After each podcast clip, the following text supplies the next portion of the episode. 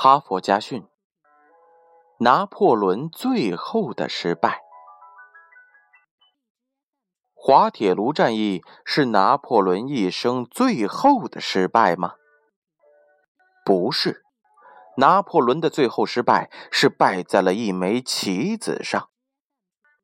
滑铁卢失败之后，拿破仑最终被流放到了圣赫勒拿岛。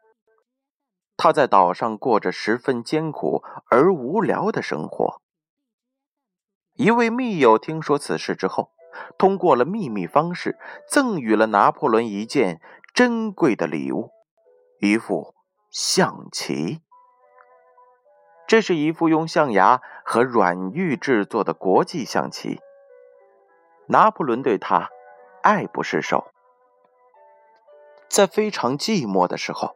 他就一个人默默的下棋，借以打发时光，直到死去。拿破仑死后，那副象棋被多次以高价转手拍卖。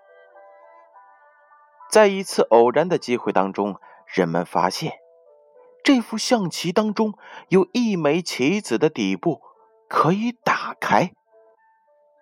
当它被打开之后，一个惊人的秘密。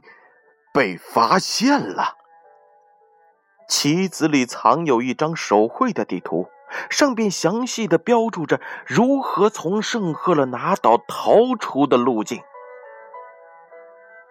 可惜的是，拿破仑自始至终都没有想到过逃跑，所以从来也没有领悟到朋友的良苦用心，也就没有在玩乐当中。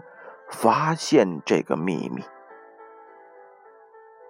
这恐怕是拿破仑一生当中最大的失败。故事讲完了，接下来让我们一起来听一听编后语吧。拿破仑一生当中转战南北，心机算尽。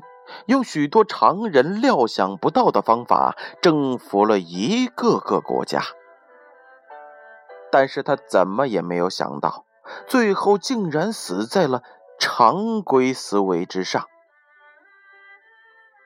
如果他用作战的方法思考一下象棋解除寂寞之外的用意，很有可能就会发现象棋当中巨大的秘密。也许我们的推断根本就是错的。拿破仑失败，并不是在于他没有使用常规的思维来对待这副象棋。其实，他失败的根本原因是他根本就没有想到能够逃跑。如果他想到了，即使没有这副象棋，心计万千的拿破仑同样可以有别的办法。哈佛家训，建勋叔叔与大家共勉。